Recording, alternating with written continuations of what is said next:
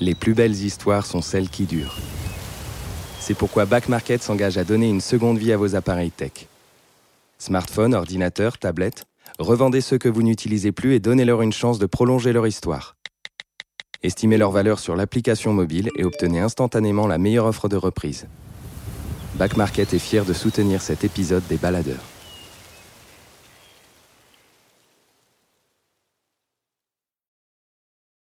Les baladeurs, une série audio Les Others. Des balades, des aventures, des aventures, des mésaventures en pleine nature. Prêt pour le départ? Prêt? C'est parti.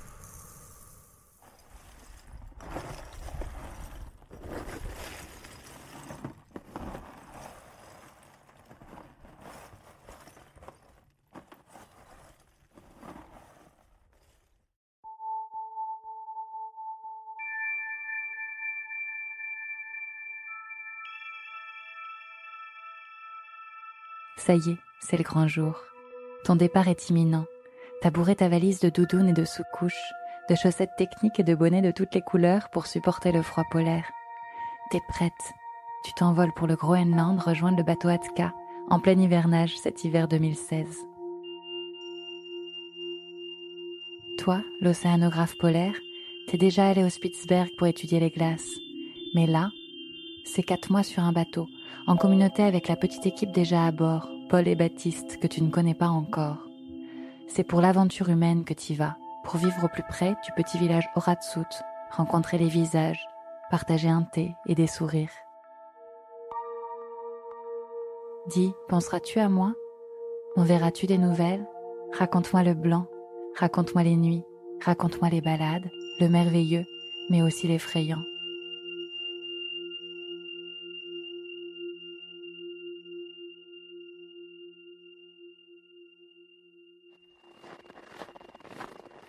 Février 2016, Groenland, Anne-Claire Billon-Poudec.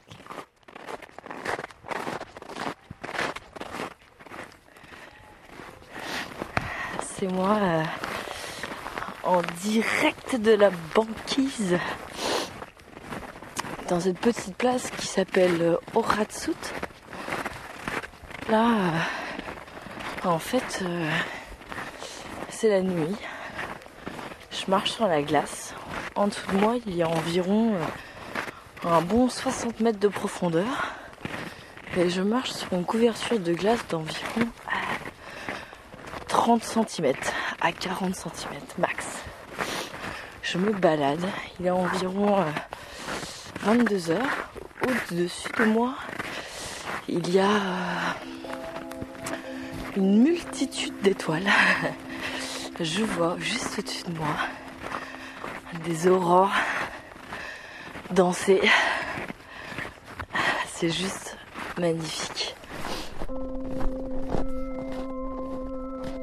Je suis arrivée au Groenland en, pleine période d'hiver, décembre ou janvier, je sais plus trop, à côté d'une assez grosse ville qui s'appelle Ilulissat.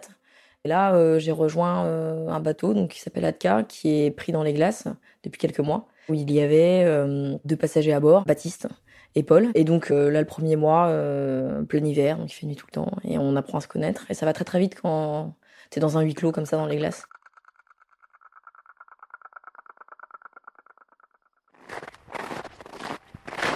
Sur le bateau, euh, je m'entends trop bien avec Baptiste le capitaine, Paul le second. Ça va beaucoup plus vite parce que tu vis en colocation. Mais sur un bateau pris dans les glaces. Donc en gros tu te lèves le matin, tu te dis bon, ok qu'est-ce que je dois faire Bon bah tu veux pas aller euh, voir l'iceberg là J'ai besoin que tu pioches environ euh, trois gros bacs. Car on a besoin de boire de l'eau. Donc, du coup je me mets à boire de l'eau qui date euh, des millénaires, tu vois.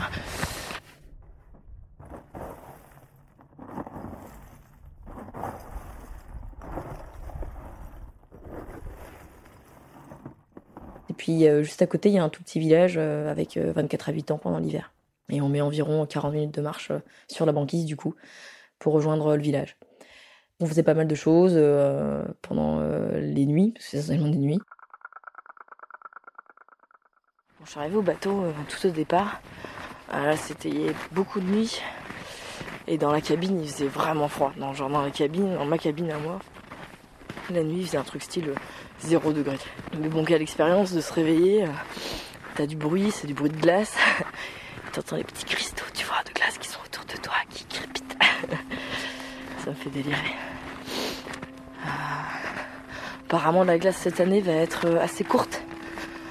Du coup, euh, ce qui d'ailleurs euh, réjouit les chasseurs-pêcheurs parce que je peux t'assurer que pour être allé plusieurs fois en mer, quand t'as des icebergs tout autour de toi, euh, t'es pas rassuré.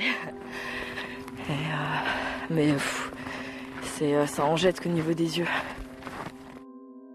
Et euh, autour du mois de février, donc là il commence à avoir déjà des lumières.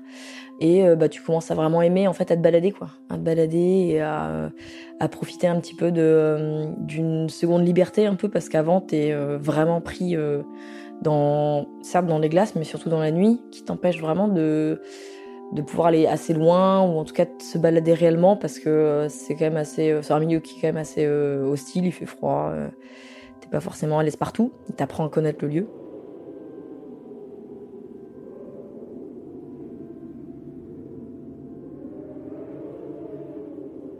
ici dans le village tout est lié par rapport à la pêche ils appellent ça également la chasse en fait clairement parce que du coup t'as la pêche au poisson donc c'est le cabillaud, la morue, ou alors le flétan.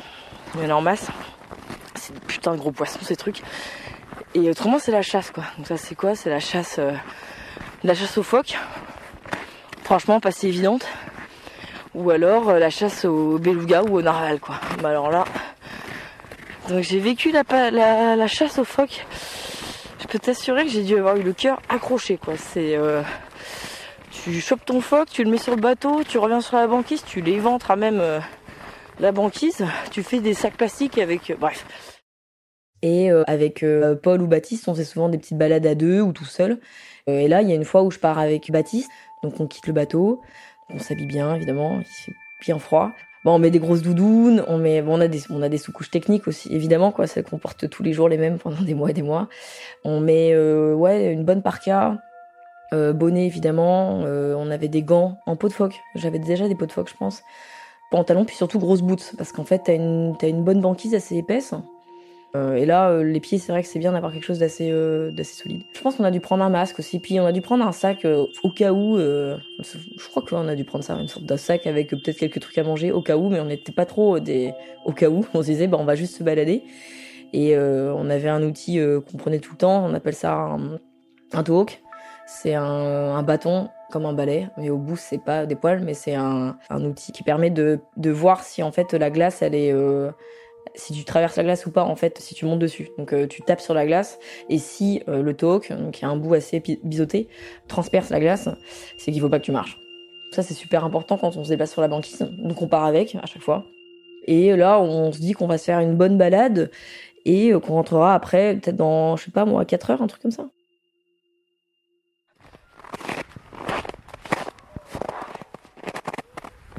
Alors voilà, je sais pas si t'entends ce, ce calme.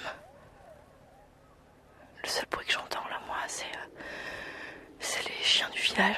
Il y a carrément plein de chiens ici. Ah, ça, c'est un bruit de VHF qui m'indique que j'ai beaucoup de batterie. La VHF est mon, ma sécurité en fait. Je communique avec le bateau via VHF. Tu vois, quand je vais arriver au village, je vais lâcher un call. Et je vais dire bon bah tout est ok, je me suis pas je me suis pas cassé la gueule, il a pas eu de trou dans la banquise. I am still alive. Et bon Dieu ouais, je suis bien vivante. Putain, c'est bon quoi, c'est vraiment bon. C'est euh, c'est un peu plus sommaire quoi, tu vois, tu euh, T'as des questions un petit peu plus euh, naturelles comme ah tiens aujourd'hui il faut vraiment que j'aille euh, chercher de la bouffe, les stocks, tout le ravitaillement de la grande ville n'est pas encore arrivé. Bon bah un petit poisson, c'est c'est pas pareil quoi. Et, à la fois c'est dense, c'est le temps est différent en fait ça me fait délirer. Bon, je reprends ma marche parce que... Euh,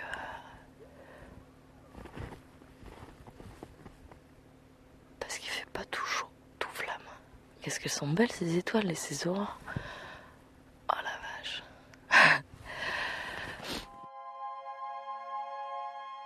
on part du bateau, donc on dit bye à Paul. Ça fait pas mal de fois quand même qu'on se balade, donc on est on n'est pas trop inquiet. Hein. On, connaît le coin et on se dit juste qu'on va, euh, on va aller voir un lac gelé qui est peut-être euh, une bonne euh, une heure et demie de marche, un truc comme ça. Et c'est un lac très noir parce que bien gelé, mais c'est de l'eau douce. Alors du coup, c'est on voit quelque chose de noir avec plein de craquures. on, était très heureux d'y aller. Et on dit à Paul, qui lui garde le bateau, écoute, on revient dans ouais 4 heures. Donc c'est bon, on est parti.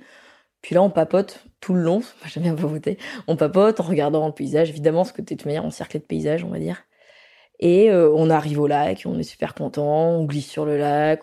Des vrais enfants, quoi, des vrais gamins. On fait, je sais pas, des glissades, on fait de la luge.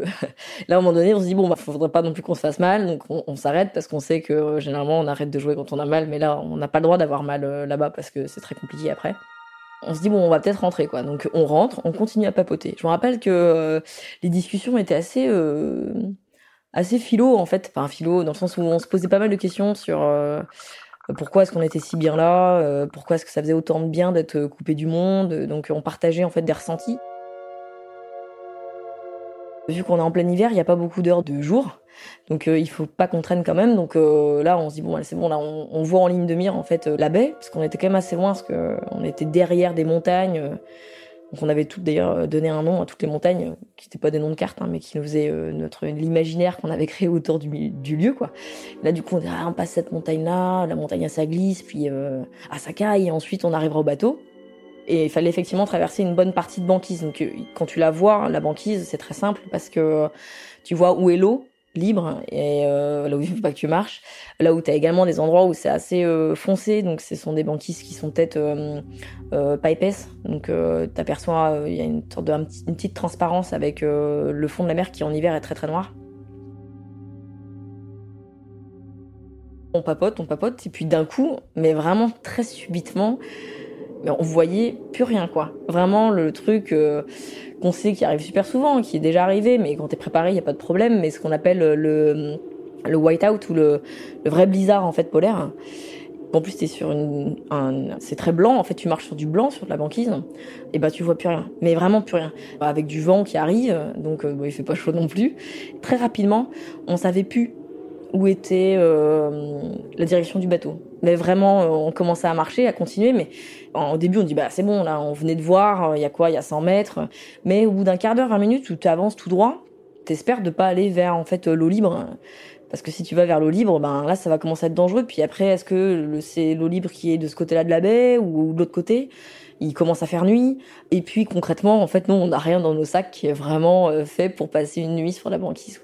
Donc, bah on n'est pas stressé, mais on commence à regarder des choses, euh, par exemple, on regarde des choses qui sont de l'ordre de l'instinct un petit peu pour te repérer. Ce qui n'était jamais arrivé avant, parce qu'on avait toujours des trucs un peu euh, au niveau logistique, GPS ou autre. Mais on n'avait rien. Alors du coup, quand t'as rien, on regardait euh, la banquise et on regardait la, forme de la banquise avec on dit bah tiens le vent il a soufflé comme ça ces derniers jours donc là on doit être on sait que c'était un vent admettons de nord-est ou autre donc là les figures qu'on voit sur la glace ça doit montrer que là, le nord-est, il est par là. Donc on s'orientait un peu comme ça. On cherchait un peu des traces dans la neige, mais enfin dans la banquise, mais ça servait à rien. Et on essayait toujours de se rassurer, ouais, c'est bon, c'est par là. Hein. Ouais, ouais, je pense. Bon, de toute manière, on y va tous les deux. Donc, on avançait avec le taux, qu'on essayait d'écouter du coup d'un coup très fortement le bruit de la glace pour s'assurer que c'était bien. Mais on avançait tellement lentement, quoi.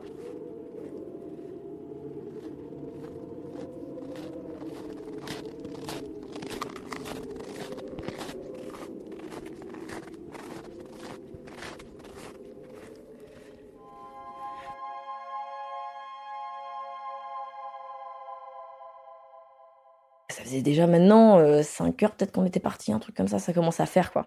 Et on savait qu'en plus Polo devait s'inquiéter, donc euh, vraiment le truc pas très agréable quoi. Et je me rappelle que là, on a commencé à dire, putain, ce serait bête en fait qu'on se perde vraiment là. en plus, on savait pas la météo, on n'avait pas regardé, donc on savait pas si ça allait durer plusieurs jours. On commençait quand même à se dire, euh, ben en tout cas, sache que si bah si ça devait s'arrêter là, c'est quand même cool que ça s'arrête là avec toi. Et mais c'était très, euh, c'était pas euh, alarmiste ou c'était juste, euh, bah là on n'est pas dans une super position, ça va sûrement se calmer, mais en attendant, bah on marche un peu, mais là je voulais quand même te dire que c'est fou de vivre ça tous les deux quoi. Donc je me rappelle, c'était assez fort. Quand même, ouais, bon là, ça fait déjà une demi-heure, ça fait une heure, ça fait une heure et demie. Faudrait vraiment qu'on trouve quoi. On savait qu'il devait commencer à faire nuit. C'était en fait surtout très sombre parce que le, on voyait de moins en moins. Mais il y avait quand même cette lumière très blanche aussi. Donc c'était, euh, en fait, on savait même pas. Euh, je crois qu'on avait même pas de montre à ce moment-là. Donc on avait une difficulté quand même à évaluer ce qui se passait. Et t'as vraiment l'impression d'être dans une sorte de euh, un peu un rêve ou un cauchemar, je sais pas trop, où autour de toi, en fait, t'as rien, t'as vraiment rien, et tu sais que t'as juste de l'eau en dessous, t'as quand même 60 mètres de fond, un truc comme ça, donc euh, tu te dis bon, et euh, tu t'espères euh, peut-être rencontrer quelqu'un, d'arriver au village ou d'entendre un chien, t'écoutes tout, mais t'as du vent, donc t'es coupé du monde, alors que t'es en, en plein dedans.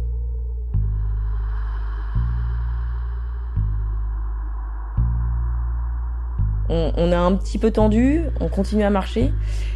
Et là, à un moment donné, on s'arrête, mais vraiment tous les deux en même temps. On s'arrête. Baptiste qui me dit, t'as vu?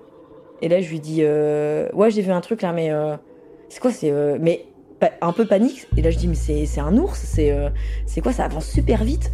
Et là, on voit en même temps quelque chose qui avance assez vite, mais qui a hauteur un peu plus haut que nous, assez loin, mais une grosse ombre, alors qu'on était dans un truc avec du vent. Vraiment de la neige qui commençait à tomber, on voyait pas grand chose quoi, et on restait très proche pour pas se perdre. Et là, il me dit, mais non, mais, euh, non, mais on dirait une sorte de, voiture qui avance vite dans le ciel. Et moi, je suis genre, mais quoi, une sorte, ou un, énorme caillou volant. Et ça avançait vraiment, quoi. Et donc, nous, on va vers ça, on avance vers ça, en fait. Euh, parce que on se dit, mais il y a un truc qui bouge. Ou c'est, moi, je me rappelle très bien avoir l'impression que c'était moi qui bougeais, c'est moi qui l'évitais. Mon cerveau devait se dire, bah, ça doit être moi qui l'évite, parce qu'il n'y a pas un truc d'aussi gros comme ça qui doit bouger devant moi, il n'y a aucune raison, ou alors on est dans un autre monde, qu'on n'est plus à Horatsut, on n'est plus au Groenland. Et Baptiste, il me dit, non, mais c'est dingue, qu'est-ce que c'est et tout. Et donc, on est quand même inquiet, mais on avance vers, ça. Et là, à un moment donné, ça se dévoile. On voit une côte. Enfin, moi, ce que je me rappelle très bien, on voit le truc qui s'arrête et là, on va vers ça. Et là, ça se dévoile comme euh, un énorme euh, bout de roche qui est ensuite amené au un début de montagne. Et juste à côté, euh, on est dans la baie où il y avait le petit fjord où il y avait Atka, quoi. On était au bon endroit, quoi. On pouvait bien voir après qu'on avait décalé vers ce truc qu'on avait vu. Parce que si on avait continué tout droit, on allait vers un endroit qui était dans l'eau, quoi.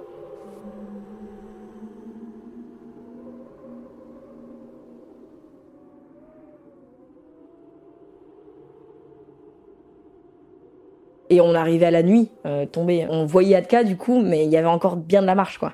Sur la banquise, tout est long.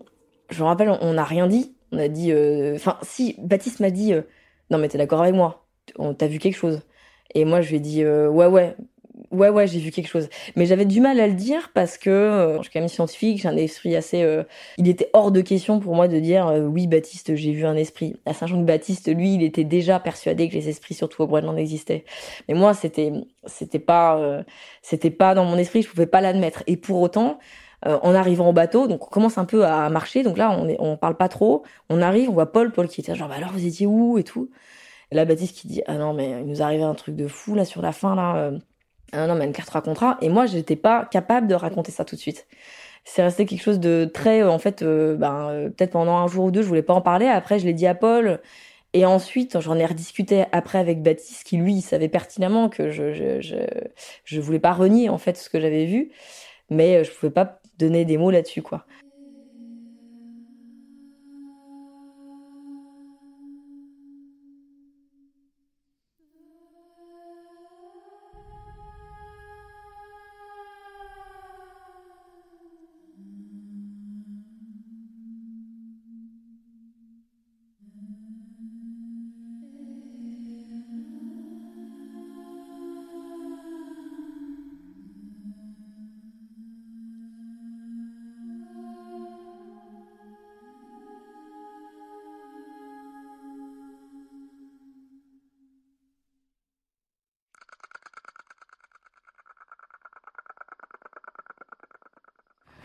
Bon alors attends, là je suis en train de marcher sur la sur la banquise qui arrive proche du village. Tu dois entendre le groupe électrogène mondial. Enfin mondial. Le gros, on l'appelle le mondial parce que c'est le gros électrogène du village. Il envoie du, il envoie du lourd. C'est celui qui nourrit toute son électricité. Attends, faut pas que je me casse la gueule. Ah, ça glisse.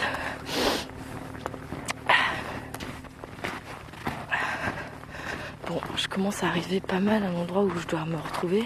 Je vais te laisser. Après, euh, plus tard, on est allé au village, toujours pendant l'hiver, et avec Baptiste, on a discuté de ça euh, avec un des villageois qui s'appelle euh, Stine, et également une des personnes qui est française là-bas, qui nous a permis également de bien comprendre l'histoire, hein, qui s'appelle Julien, qui nous a dit bah, en fait, Stine, lui, il est musher et il y a des endroits où il passe plus avec ses chiens, dû à des esprits dans telle montagne qui est juste à côté du village, parce que euh, tous ces chiens sont devenus fous à cause de cet esprit-là. Il a dû euh, d'ailleurs tuer. Euh, et il a peur, hein, parce qu'ils étaient devenus fous les chiens. Et lui aussi, il a eu une impression de folie à un moment donné. Et là, il a dit que oui, pour lui, les esprits étaient encore très présents. C'est quelque chose qui, même si tu n'en discutes pas beaucoup au Groenland aujourd'hui, là, ça m'avait rassuré. Je m'étais dit, ouais, ok, ben il n'y a pas que moi qui suis peut-être un peu dingo et Baptiste qui est dingo.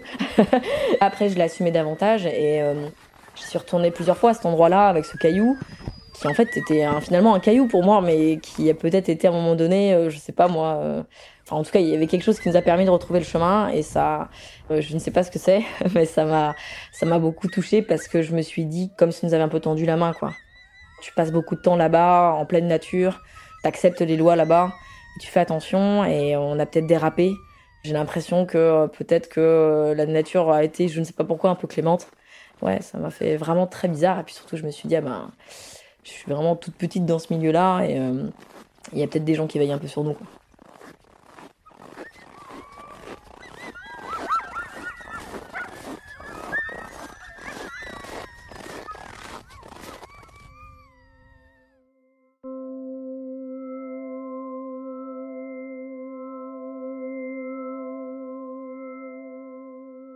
Euh, j'ai été très curieuse en fait à un moment donné euh, des des histoires d'esprit, bah, notamment plutôt après. Euh, mais euh, j'en connaissais déjà pas mal euh, sur des histoires qui étaient contées, toujours très dures. j'en connaissais une avec des histoires en fait sur des bœufs musqués, des chasseurs, les bœufs musqués en fait pouvaient discuter avec les chasseurs comme euh, tous les animaux pouvaient discuter avec les chasseurs avant, mais parce que les humains ont, trop tiré euh, sur cette vie euh, animale qui s'offrait aussi parfois à l'homme. La communication a été arrêtée par le monde animal pour dire bah non vous êtes allé trop loin, donc maintenant vous pourrez plus communiquer avec nous. Vous allez devoir trouver d'autres techniques pour nous trouver. De la même manière, il y a une histoire d'un esprit au Groenland qui est assez présente. Il s'appelle le Rivittok.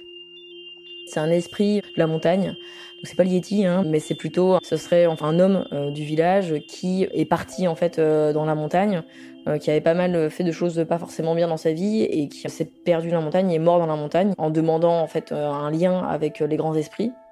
Et je crois qu'il a été bloqué entre les deux ou un truc comme ça. Et ce qui fait qu'aujourd'hui il hante. En fait, c'est un, c'est un esprit malveillant.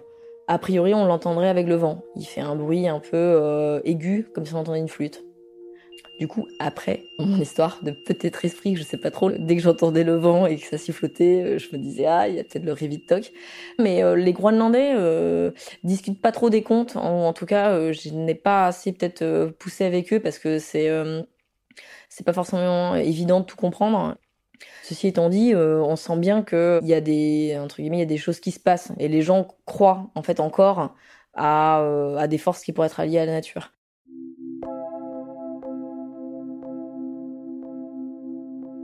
Il y a peut-être une chance dans ces milieux-là, c'est que la nature est très présente, comme elle doit sûrement l'être partout en fait dans le monde, sauf que euh, en tant qu'humain, on n'est pas les plus à l'aise dans ces milieux-là. Euh, moi, parfois, euh, je me dis que c'est un peu comme si on était en plein océan. C'est pas notre milieu. On n'est pas des ours avec plein de poils. Justement, il y a des choses qui qui nous manquent et qui font que quand on est en manque de ça, ça peut très vite prendre ta vie. Le froid, en fait, ça te, ça te fatigue énormément? Tu peux pas trouver de la nourriture. Tu peux pas trouver euh, un arbre, quoi. Tu peux pas te dire, bah tiens là, je vais trouver un arbre avec peut-être de quoi manger quelque chose ou de faire un feu. Ça, tu peux pas. T'as pas de quoi te faire un feu.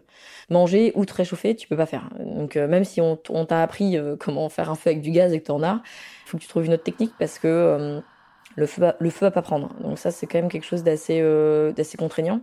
L'hiver, euh, ben, à moins qu'il y ait une grande lune, parce que dès qu'il y a une lune, euh, tu vois bien, ben, autrement, euh, t'as pas, t'as pas les yeux, t'as pas les yeux d'un renard. Il te manque quand même pas mal d'atouts. T'es encerclé de montagnes. Il y a beaucoup de choses qui font que la nature, tu peux pas l'effacer. quoi. Elle est plus présente que, que toi.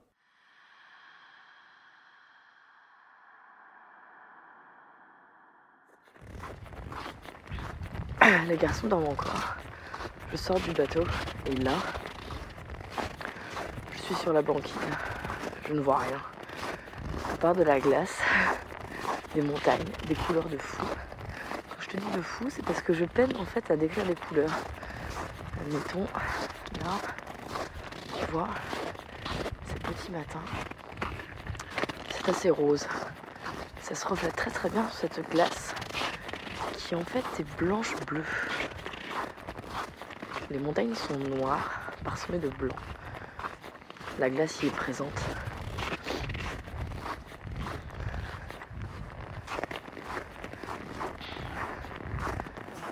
J'arrête de marcher pour que tu comprennes peut-être un peu. Là, vu que c'est le week-end, il n'y a même pas un villageois qui est dehors que je pourrais apercevoir. Je suis vraiment ben, toute seule parce que dans ma tête les garçons dorment. Je pourrais faire ce que je veux. Je sais pas. Je pourrais faire un petit peu de hula hoop. Je pourrais me faire un petit sprint. Je pourrais. Je pourrais m'allonger par terre. Je pourrais partir et revenir. Faire ce que je veux. Personne ne m'attend.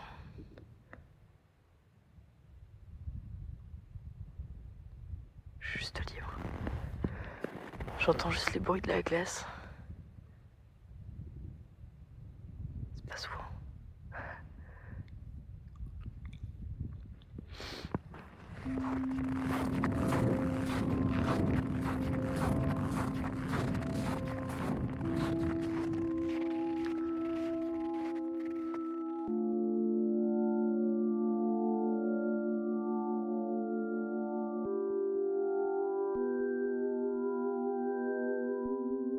Cet épisode vous est proposé par les Others, signé Camille Juzo avec les musiques de Alison Brassac et le mixage de Laurie Galigani.